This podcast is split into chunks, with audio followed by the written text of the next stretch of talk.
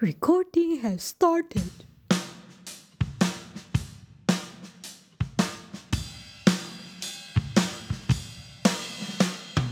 讲话，讲什么？讲什么？讲什么？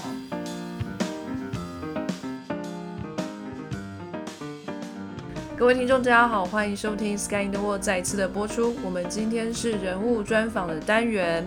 好，我们今天请到的这一位来宾，其实来头不小哦，他已经是两本书的作者了。哦，是我们访问到的第一位，就是专业作者，可以这样讲吗？呃，希望，希望。我们不是有人来了，然后就出书了？对啊，所以他可能来完之后就有第三本。对，说不定哦。因为时报出版有在听。对，大家好好表现啊。对，曾医师出书之后，我们就得到时报编辑的讯息，要我们帮他推书，这样。哎，可是曾医师听说他在那个伯恩的专访里头，他说他书已经写什么一年还两年。所以意思就是说，在还没有人找他出书之前呢，其实他自己就 很想出，在预备了，这样有来找就立刻稿子交上去。之前在那边装什么无辜，说什么哎呀，他们怎么会知道我？怎么会找上我？其实心里就想说，老子早就准备好了。果然，机会是留给有准备的人，准备了一辈子，真的。OK，我们等一下来问一下我们这位作者有没有准备哈。然后，由于这一位呃受访的来宾呢，非常的热血。其实呢，也经常的收听我们的节目，所以呢，当他知道就是我们要去访问他的时候呢，他就来点名喽，哈，以后呢，来宾呢要受访，说不定也可以来这一招，就说我要点菜，哈，哪一位编辑可以一起来访问我吗？哈，我要超大阵容，这样子 也是可以来着。我觉得真的要点的话，应该要摸阿当哥的胸部。那个特权只有海边得到，哎，就是我们到现在只有海边摸过阿当哥的肌肉。我要把那张照片留着，以后去找阿当哥的时候还要比照办理。而且大家知道，阿当哥的摸胸部，他不是让你用一根指头摸，他是把你整个人搂在胸口。对，我原本很不好意思，只敢用一根手指头，然后他就说：“怎么可以用手指？要整个手掌，完全贴住。”对他恨不得你用脸去感受。没想到我得到这么大的特权，觉得非常的荣耀。阿当哥的部分可能要成为编辑才能摸这样子，来宾的话呢，可能摸不到，来宾只能点名。要收什么坐台费吗？摸阿当哥胸肌，要是那前五名捐款 VIP 这样。对对对。捐款应该是可以，赏一杯咖啡用一根手指摸，赏五杯就可以抓一下，一杯就可以摸，这样太多了啦，要一百杯啦。哦，好哦，那我们就看一下这位来宾到底点名了哪一些编辑要来访问他。哦，好，那我们今天呢，当然大家听得出来哈，刚才有意大利的小鸡。Bonjour, ragazzi。还有我们法国的豆豆。Bonjour, tout le monde。对，还有我们美东的 CS。Tag, Leute. Wie geht's？你被点名也开心一点好不好？我要维持一贯的那个标志。又没喝咖啡。你看，连我们的 CS 都出动。哎，CS 真的超难得，竟然点名可以上。哎，他通常都会说：“哦，我要去喂老鼠。哦，我要去陪老鼠玩。哦，我没有办法。”这这次竟然可以哇！真是太厉害了，而且是准时，对，准时哎，超强的。还有我们美东的海边，太高后爱黑后一边，海边这一次真是帮了大忙了。我们其实前面已经 手忙脚乱了一个小时，我们的技术上的问题就一直弄不好，然后就海边大方提供了会议的这个连接给大家，举手之劳。今天呢，风雨飘摇中，哈，基隆刮着大风大雨，马上我们就要迎接来一个很大的台风，这样我们不知道明天要不要上班上学。在这个大雨的夜里，哈，或许大家听得到墙边追鬼声音，外面真是风雨交加的状况下面，我们要访问谁呢？我们今天呃邀请到的这一位来宾呢是。Wolf 一本最近才刚刚出版的这一本书，叫做《台湾二地志》的作者之一哈，你知道《台湾二地志》哈这一本书不是那么容易可以写成的，因为里面呢包罗万象哈，什么样的知识都有，从地质到人文到历史。到生物生态都有，不是一个人可以可以完成的，所以是有一个作者群，有非常多位作者。那今天我们邀请到其中的一位作者 Wolf，但是你在作者群里面找不到 Wolf 这个字哦。那他到底是谁呢？等一下来猜一下。好，那我们就请 Wolf 来跟我们打声招呼。嗨，大家好，我我好兴奋，我我已经忘记说要说些什么了。如果是卧虎，你的打招呼不是应该是啊呜吗？我现在有点紧张，呜不起来了。不用紧张，不用紧张。好，其实是在这本书出版之前，我们就有邀请 Wolf 来专访，但是呢，Wolf 就说他现在忙着写这本书，等书出了之后再来联络。哦，我们当然就是哦，好，没问题，您忙。这本书呢出现之后呢，我们马上手刀去买了，我的手上跟海边的手上都各有一本啊。海边买了电子版，而且要求还要再买一本纸本，都是要要求 Wolf 来签名的。然后我们等一下来约一下时间哈，我们就可以来签书。一本书呢的作者有七位，然后还有一位是摄影。到底 Wolf 是谁呢？Wolf 要不要来介绍一下这本书呢？这本书呢，其实它有前一本叫做《亿万年的台湾》，然后主要是在介绍台湾各地的地质公园。然后这一本其实是其中一个地质公园的延伸。亿万年的台湾里，主要都是以地质的角度去看待这些地质公园，还有比较跟人文相关的发展。现在这一本《二地志》里面，它就是比较完整的去呈现从百万年前二地这个地方形成以后，后来有形成了河流，呃，人住了进来，啊，以及人跟生物之间的交互作用和冲突。所以这一本书其实算是比较完整的去展现说台湾二地的样貌，以及它在上面的故事。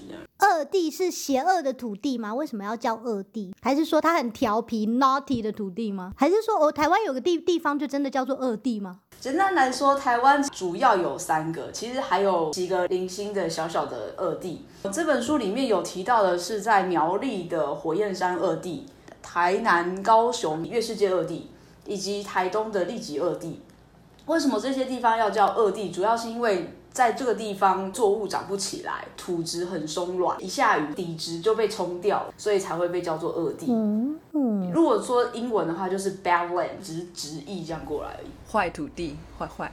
觉得这个字好难哦。有有这么难吗？B A D 就坏坏啊。哦，所以真的就是 B A D 哦，就是 bad。那有 good land 吗？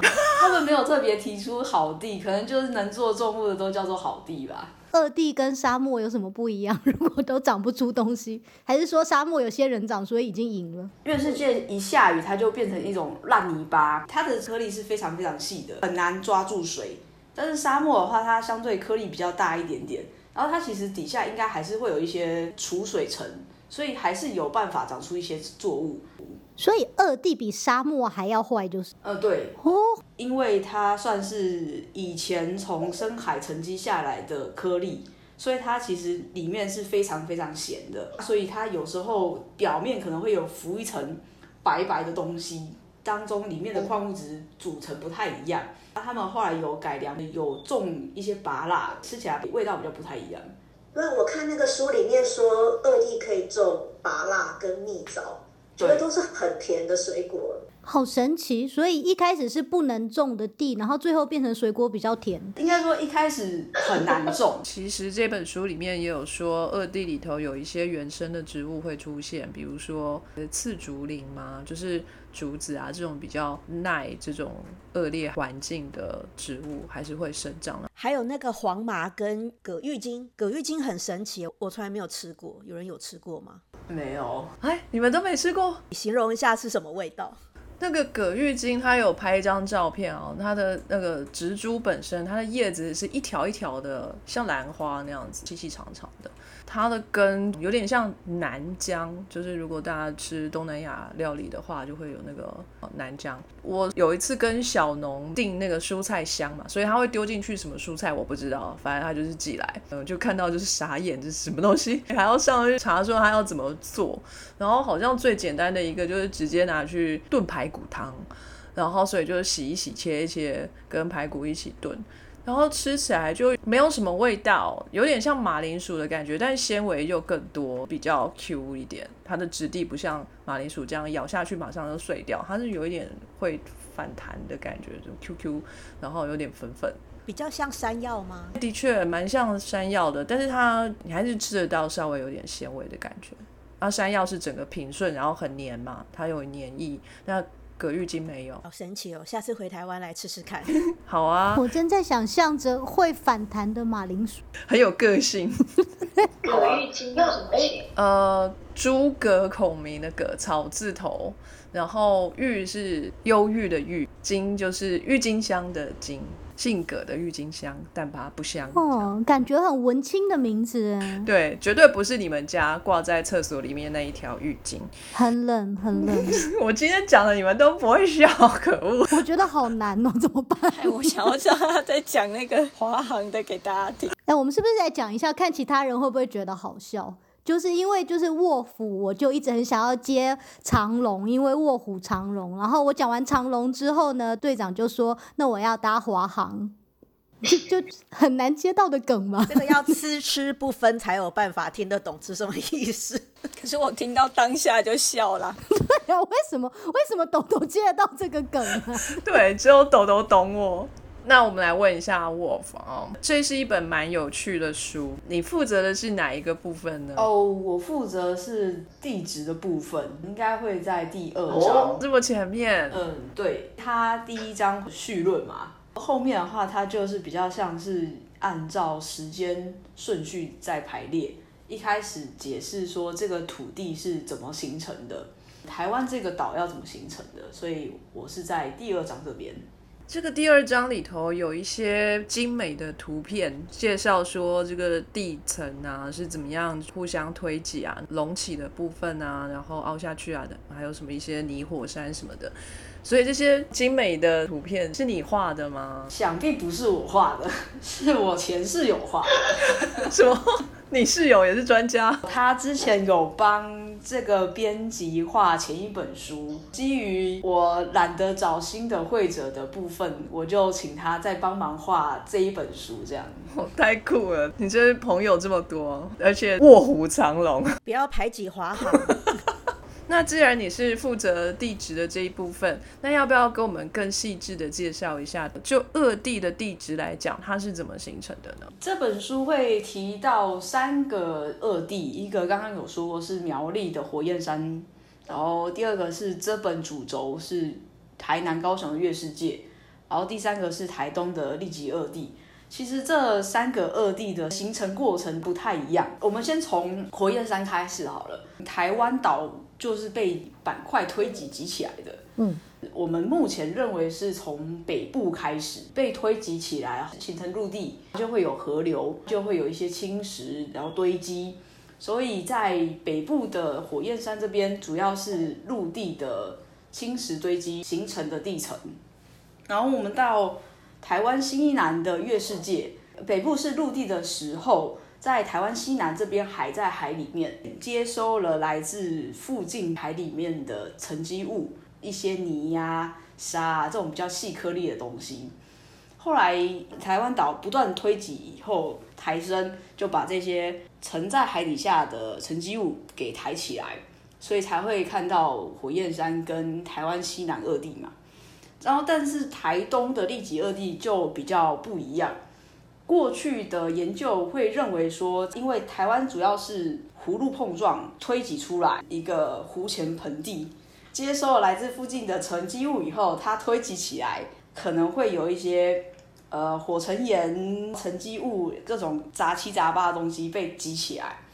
然后现在还有其他比较新的研究认为说，它这边可能。不单单只有是湖前盆地的残余，还有其他的原因。这样，对不起，我需要名词解释，什么是湖前盆地？是胡兰成吗？张爱玲的爱人啊？大家如果去看台湾东部的海底地形图的话，可以看到琉球海沟往北走的话，会有野亚马海脊；再往北走，就是一连串的海盆，以及琉球岛湖跟冲绳海潮。我们所说的湖前盆地，大概会是在和平海盆、南湾海盆、东南澳海盆那个地点，就琉球岛湖的前面叫湖前盆地，在琉球岛湖后面那个冲绳海潮的话，我们会叫它湖后盆地。哦，所以那个湖是岛湖的湖，我一直以为是那个 lake，就是对我也以为是日月潭那种湖，可是刚刚他不是说在海里吗？太神奇了，没有，它是刮胡的湖。是刮胡的湖哦。对对，那个那一整片平的东西的最前缘，然后它是圆弧状，所以是湖前。对对，这个观念其实非常的复杂，但是而且台湾东部这些其实也不是标准的岛湖系统，那这种湖前盆地只有在亚洲板块这边的岛湖这边有吗？其他地方也有。基本上你有海沟的地方，附近理论上可以找到这个岛湖系统，就是有沟就有湖，但是并不是每个有海沟的地方在旁边都可以找得到这个岛湖，但是就理论上有一定几率可以找得到啦。有岛湖的地方会有什么特别的状况吗？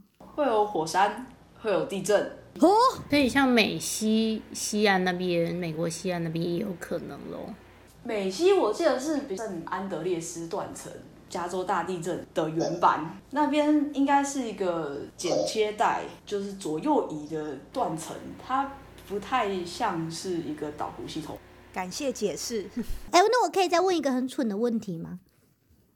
请请说，哎、我是刚刚那一秒钟的暂停，我真害怕你会跟我说不行。那一秒很长，对，那一秒超长的，想说，然后我们说你到底还有几个蠢问题？啊，就是那个刚刚不是说台湾是那个我们板块推起来的地方是从北部开始，那为什么台北不是全台湾最高的地方啊？它如果第一个被推起来，台北盆地的形成目前有非常多的说法，还没有一个定论。但是呢，主要跟三角断层的陷落有关。就如果说你看地形图的话，大概可以看到台北盆地有差两边出来，它比较低的地势嘛。Google Map 看得到吗？套卫星影像的话，应该是还蛮明显的。哦，好，我来套。哎，有地形哎，还是要选地形。对你选地形，一开始的话，我们认为说台北盆地是被堆积起来的嘛。后来这条河有把它切出一个凹陷出来，但是呢，后来这边我们认为有一条三角断层，它错动以后，整个台北就往下掉。然后后来这个河流把这个口切出来以后，让台北湖的里面的水排出去，才会变成现在的台北盆地。我又需要名词解释了，三角断层是什么？三角断层是一个叫做三角的断层。哦，所以不是说它是三角形的哦。不是不是，这边应该有印象，有个核二厂吧？嗯，金山。嘿，之前有在吵说台湾的核电厂要不要重新启动，或者是要继续盖，继续盖核四啊什么那些，就有在吵说三角断层会不会影响到核电厂，因为一条三角断层很长，还会延伸到海里面去，然后如果它如果发生错动的话，那会影响到的地方会非常多，然后甚至可能连核电厂都撑不住。错动是断层的两边左右这样移动吗？对，所谓的断层呢，就是你把它想象成是地层断掉了，它可能上下移动、左右移动，然后当这个地层相对有移动的话，我们就会叫它断层错动。主要是因为在断层这个地方，它累积了一定的能能量，然后这个地层没有办法承受，就会把它释放出来，而且就会形成地震。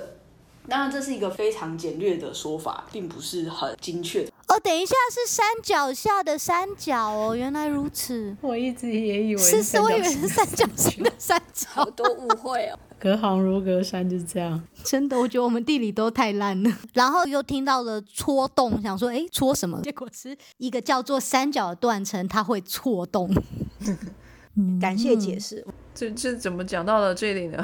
我想一下，刚刚讲台北盆地的行程，现在不是在讲二地吗？没有那个台湾二地，所以我们现在在讲台湾嘛，也算是沾到了边啦。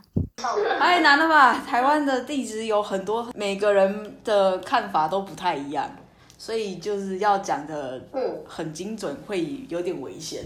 哇，所以是一个台湾各自表述这样可。能也还没有定论啊，就像前一阵子那个地震，不是好几好几派学家在那边，一个说是这个，一个说是那个假说，然后一个说我之前就说是哪一个了。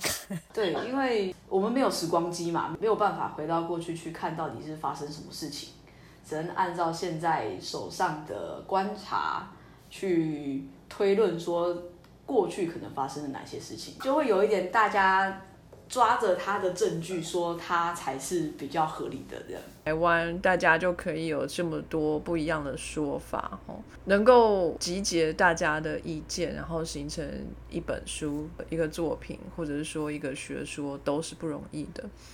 那想请问一下，什么样的专业哈才可以来写这样的一本书哈？请问你是地质学家吗？你现在从事的工作是什么呢？这是一个很好的问题。嗯，我可能不会讲我是地质学家，我有许多不同的工作。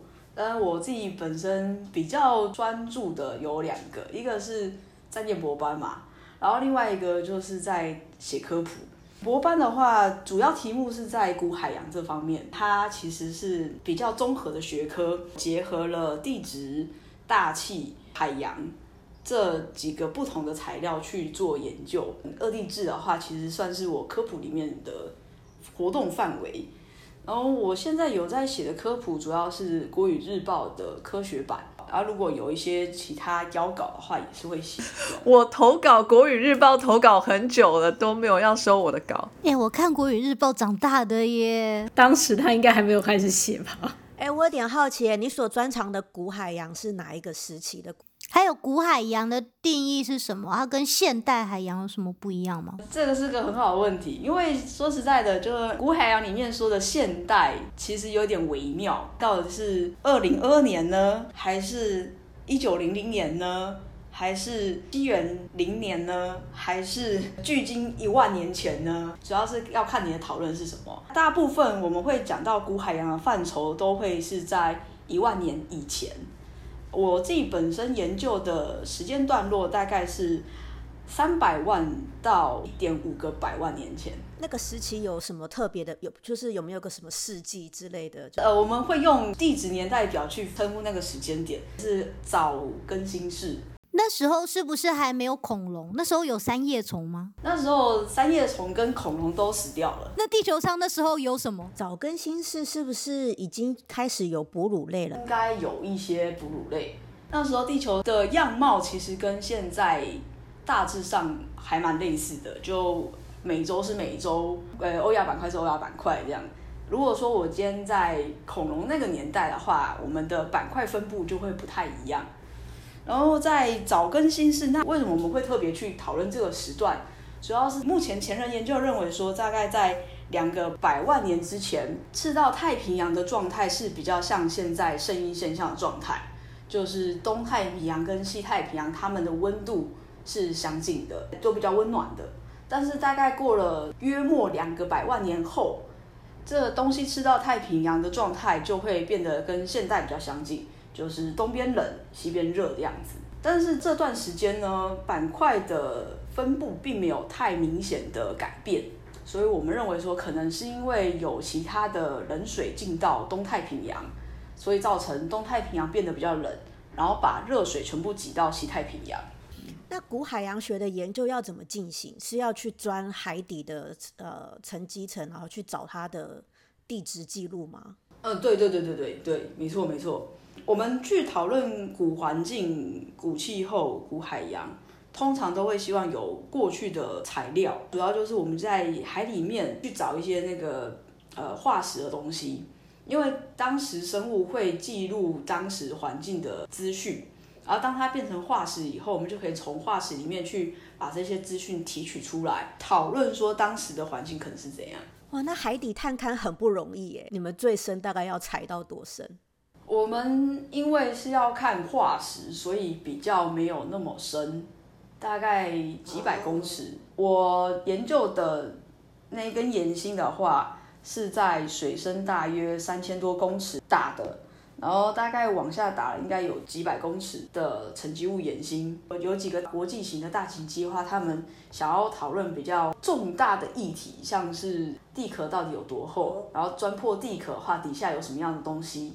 他们打的岩心就会比较长，会突破地壳。突破地壳是打到中间的岩浆吗？对，好酷哦！但是目前还没有啦。目前他们希望，但是目前还没有做到这件事情。为什么会想要打破地壳？是想要回答什么问题？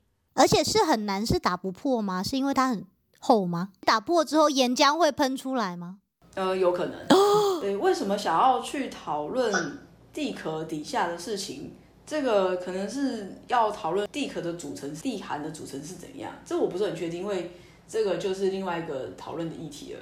怎么那么难？是因为你如果往下钻的话，它的压力会比较大，而且温度会比较高，所以它的环境就会比较严苛，你的砖头跟砖杆就比较容易坏掉，比较难做到啊。海底探勘最近在美国非常的热门，有两个方向，一个是电动车的电池要那个稀土，对，在地表上已经很稀缺了，然后就很多人在探讨在海底探勘挖掘这些稀土元素。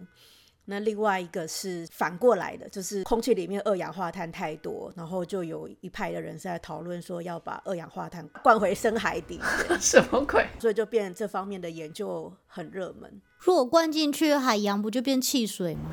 诶，它是要宽进地层。哦，台湾也有在讨论这部分的事情，叫碳封存 （carbon seal） 吧，计划名字叫做 CCS（Carbon Capture and Storage）。哎，CS 是你的兄弟耶，因为石油工业他们会做这种这种事情，因为他们从地层里面提取原油出来，然后他们要把原油转成石油的时候，其实会释放大量的二氧化碳出来。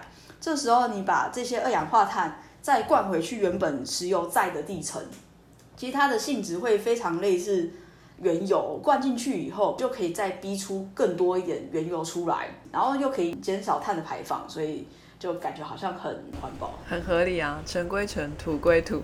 可是二氧化碳不是气体吗？把它灌进去是不是要把它压缩，就这样它不会爆炸吗？因为在地层的状态，它比较偏高温，而且高压。二氧化碳在那个地方，它的状态跟原油会是比较相相类似的。哦，神奇耶！台湾前几年有想要做，有在调查说我们要从哪里灌下去比较适合，然后后来过几年停了，最近这几年又开始复苏，就在张滨工业区那，之前在那边有做调查，我不太确定会不会再从那边灌下去，但是按照台湾的地层的倾斜的方向的话，很有可能就是我们这边台湾灌下去，很有可能会在福建省那边喷出来。哦哦，那没有问题啊。听起来很适合。对啊，我觉得蛮好的，蛮好的，就是尽量灌吧。对，我还来到有录音要不能用了啦。其实也有在讨论说，因为苗栗那边有铁铁针山，以前是一个天然气的气田，然后有在想说要把那边当做一个 CCS 储存的场所，就把二氧化碳灌在那底下这样。好有趣，哦学到好多东西。对啊，张滨工业区比较好啦。张斌真不错。对，我觉得反攻大陆就靠这个了，加油，快灌！你也提到太敏感的词了，当然有有些人会讨论说，就是我把二氧化碳灌到地层底下，会不会造成海底地震啊什么之类的？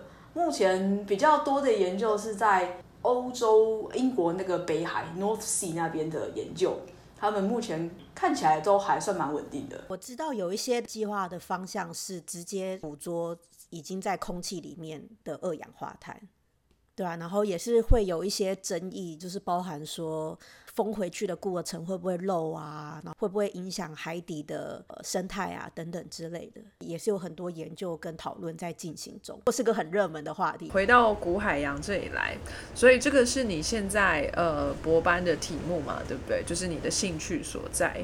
那这个古海洋的研究啊，会需要做很久吗？我我们做生物的吼，就是可能要来个四五六七八年吧，才会得到一个博士学位。请问您打算在博班要待多久？你不知道不能问博士生这个问题吗？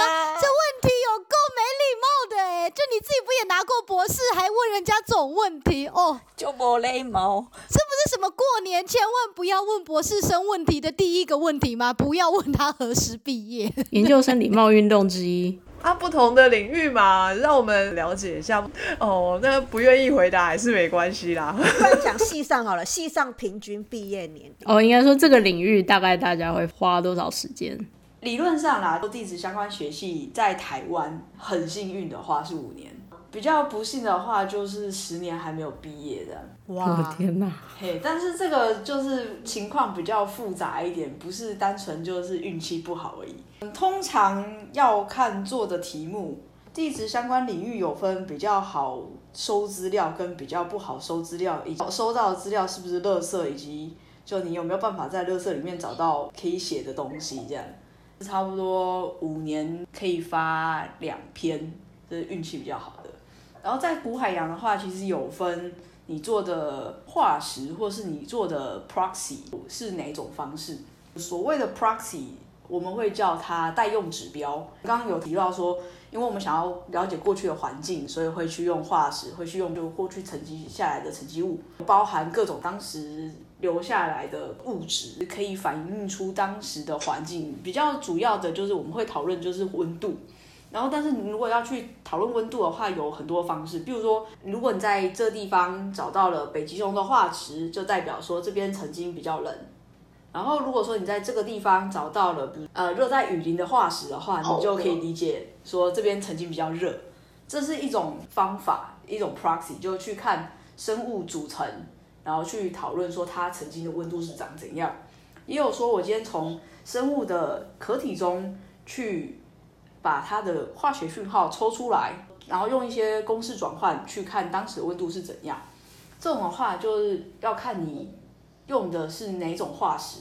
我的研究题目是用有孔虫的化石，所以就在那之前，我要先把一堆小化石挑出来，我才能做后续的化学分析，转换温度，然后再去讨论说当时的温度是长怎样。如果运气好一点，应该希望是五年啦。沃夫很会做人呢，就是首先我们问他什么烂问题，他都会说这真是一个好问题。对，然后第二，我觉得念地址的人感觉就是个性很坚强哎。他刚刚就说收到的是垃圾之后，他居然还有下一句说，但是能不能在垃圾里头找到可以写的东西？我想说天哪，他们连收到垃圾都还是很坚强的继续做下去哎。坚韧不拔。因为就有点像是说，你要做地震的话，地震仪它就会收到各种不同频率的波。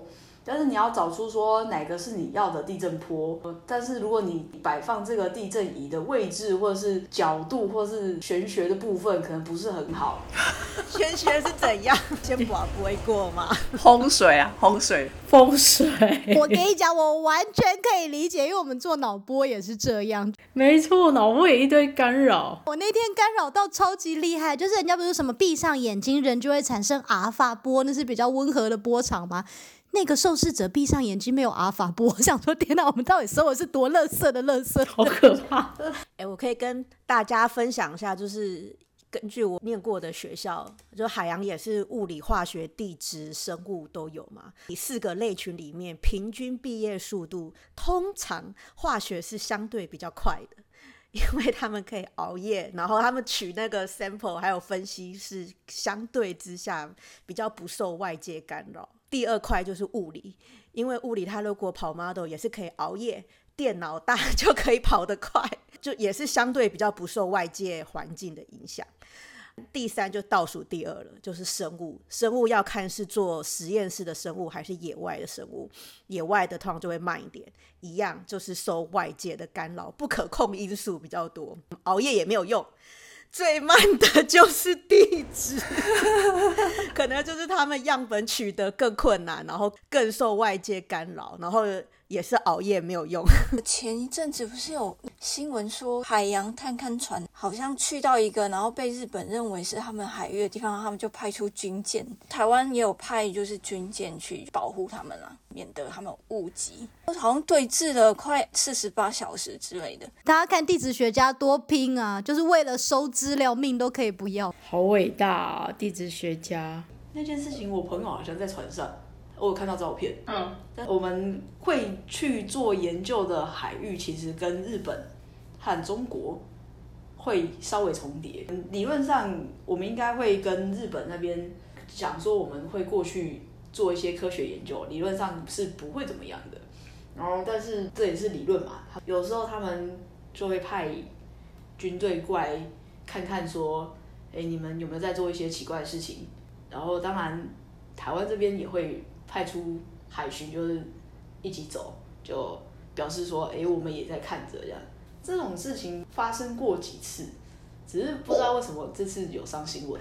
哎、我又再度看到地质的人的坚强，没错就是这画面，我们一般人看到可能就是那个黑帮的人拿着枪抵着你的头上，那个紧张的画面，然后地质人就说没有啦，他们来看看我们在做什么嘛，对，然后我们这边也有我们的警察拿着枪抵着他们的头上，就是顺便陪同啊，就是就这样，没什么的，大场面见多了哦。真的好可怕哦。对啊，我我们连看到老鼠打架都很紧张了。之前应该有专访过，应该有稍微介绍一下研究船的运作模式跟航行的情况，这样。就各个 PI 在协调大会的时候，大家就会去抢风和日丽的时候，通常是四月到十月会是比较合作研究的时间，但是如果说你比较小咖或是比较衰，就会选到一些比较令人哀伤的时间。抢到这个礼拜的船是不是就很衰啊？这礼拜不是说台北狂下雨吗？对啊，就不能出海啊，完全就要取消啊。对，就是比如说，假设选到暑假的时间，应该还可以吧。但是有时候台风来了就不太可以了。但是如果说他已经出去了，船已经在海上了，他们就是就躲台风，就不会再收资料了。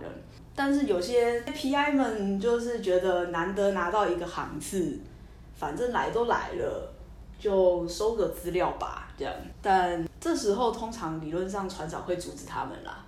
啊，那个沃夫这里讲的云淡风轻，就收个资料吧。所谓收个资料的意思呢，从最简单的什么 CDP 啊去收啊，然后也他如果要收生物资料的话，也是就是要手臂去要下大的网啊，然后网上来就要拿水管冲啊，然后那个样本也都是要在甲板上就要赶快保存好，都是在外面风吹雨打。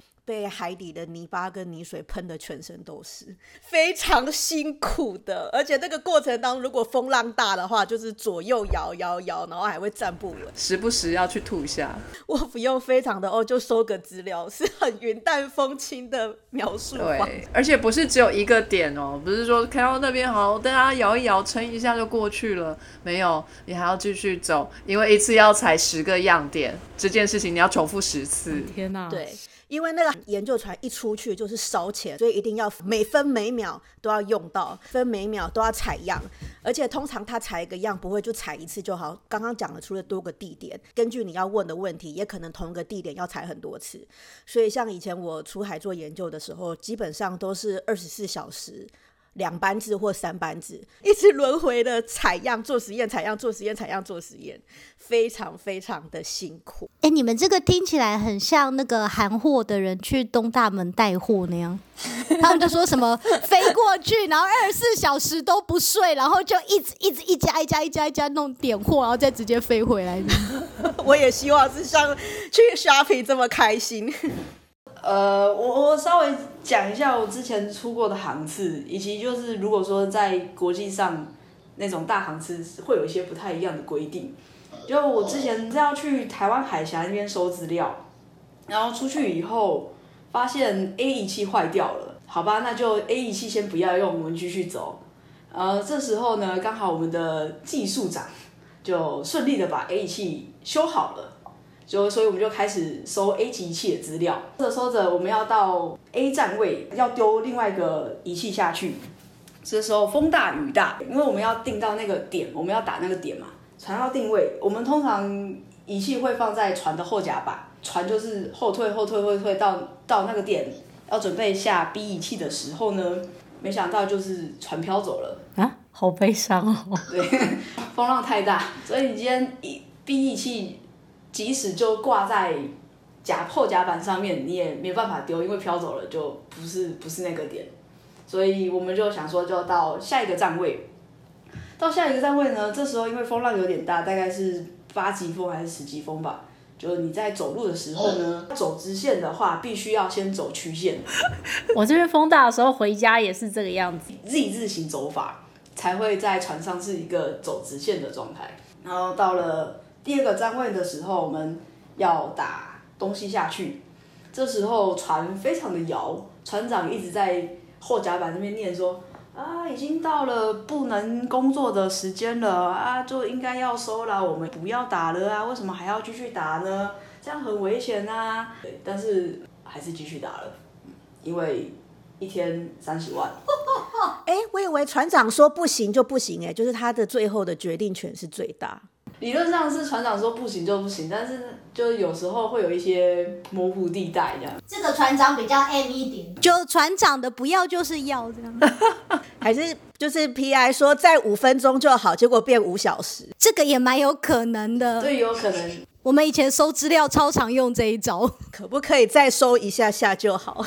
对，然后收了之后就说我们其实已经收完，现在就是这个帮病人清理一下下而已。清理完之后，我们就是只是要把那个机器上的资料再拿起来一下下而已，然后几下下之后几小时就过去了。对对对对对对对，常常会有这种事情。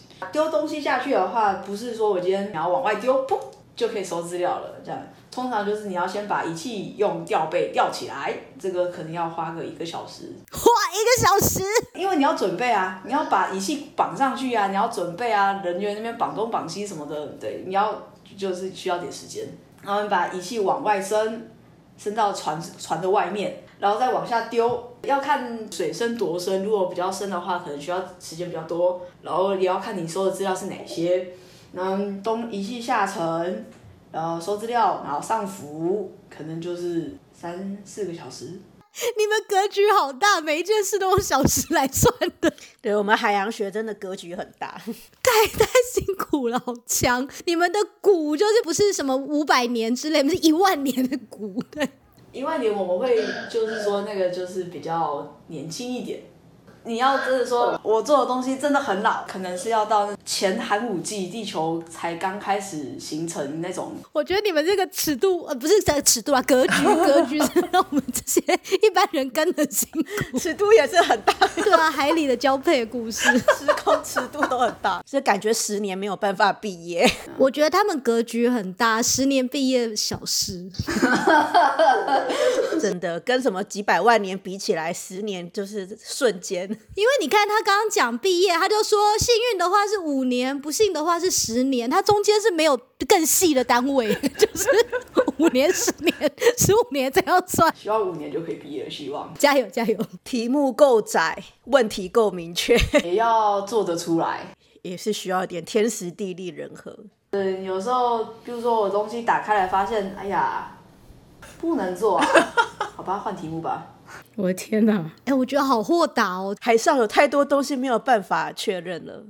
像刚刚说那个仪器的问题也是很常见，就是好多个仪器出去都是轮流坏掉，就是没有办法控制。然后我们通常都会有一些备用的仪器，就是可能等级没那么高，但是可以收差不多的资料。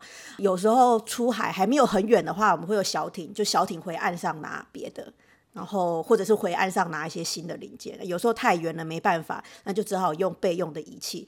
所以我们就是在早年 AI 还没有很风行的时候，我们就要用 data fusion 了，从不一样的仪器收不一样的东西，然后把它组合在一起成我们要的资料。然后所以我们都要很能够随机应变。然后有时候真的就是要改实验，比方说我们碰过最惨的一次是刚刚讲那个要机器手臂才可以吊很重的东西，机器手臂坏了，所以怎么办？你们是十个人在上面抬着机器这样拉着，然后垂降吗？滑轮有一些可以，有一些就不行啊。那人如果掉到海里怎么办？对，所以有一些就没有办法，有一些就只能变成用很简单的东西取代。呃，通常那个 hydraulic 有有几个尾巴的那个最大，力气最大，就可以吊很多东西啊。还有侧边的，侧边的比较小，掉小一点的东西。所以那个最大的那个坏掉，然后修好几个小时修不好，然后说就是到底是要回航还是就用侧边的小的加减做一些，然后所以什么东西就瞬间降级。就比方说原本原本有那种全自动开合浮游动物网啊，很厉害，然后还可以去实验室后端，然后让遥控的 变成。小小的洞府网，就很像小朋友的玩具那一种，然后就用侧边的手臂这样吊，很凄惨。但是也是了胜于无，因为就是一次出去就是好几百万，你拿一点东西回来比没有好，然后回去之后就尽量想办法看能够从中间萃取出个什么东西来。所以如果你看海洋的 paper，常常都会看到，就是 method 里面都会讲到说，哦，他出去的时候碰到什么台风啦，还是什么机器坏掉啊，那个这个坏那个坏，这个还要写在 method 里面。好酷哦！因为会影响你的分析啊。这一篇研究可能是好几个航次结合在一起的嘛，那其中一个航次可能有问题。如果只有一个航次有问题，还算是幸运的。有时候是不同的航次有不同的问题。所以你们如果 reviewer 问了说怎么没有加这个 data，然后你们就可以写一篇血泪的报告，说我们那一天出去的时候 遇到了什么这样？五千字血泪，对。哦，对啊，好处就是不会碰到 reviewer 说你再回去做什么一个实验，就没有办法回去那个点了。哦，就 reviewer 跟你们一起抱头痛哭，就我懂，我懂。大家都很理解。天啊，CS 我们在那边抱怨老鼠打架，真的是格局很小哎，这样人生是这样过的。我这个领域的时间 scale 就是老鼠的年纪，所以就是比如说三个月什么的，然后六个月长大什么之类的。老鼠很老，就两岁因。为我我觉得七个月就已经算老年，那是为了医学要求快啊。是没错。但是五年我没有办法想象，沃夫太厉害了。如果有需要人谈谈，随时欢迎，沃夫加油，海边活过来了，对，马上跳去化学。马上换领域。地质学算是一个蛮综合的学科啦，就我们会有很多不同的手法去做分析，也有分地球物理跟地球化学。然后我是做的比较偏地球化学这边，实验有遭遇到一点点的不太顺，在努力中。的一点点感觉格局也很大，感觉是几年要结束的。真的，目前应该是算是一点点不太顺啊，不过有收到一些资料，算是比较合理的范围，所以至少有一些资料了。好，加油加油！易德级英文编修，您论文投稿的小帮手，全球两千多本国际期刊一致推荐，提供英修证明，由具备学科专业的英文母语编辑为您润饰英文与排版，提供百分百品质满意保证，快速不贵，最快可以当天交件，在地真诚台湾客服提供贴心的协助，开立电子发票可以报账哦。输入折扣码 Sky in the World 全部小写，没有空格，就可以折价三百元哦。上传链接 triple w e d i t a g e c o m t w。本节目由易德吉英文编修赞助播出。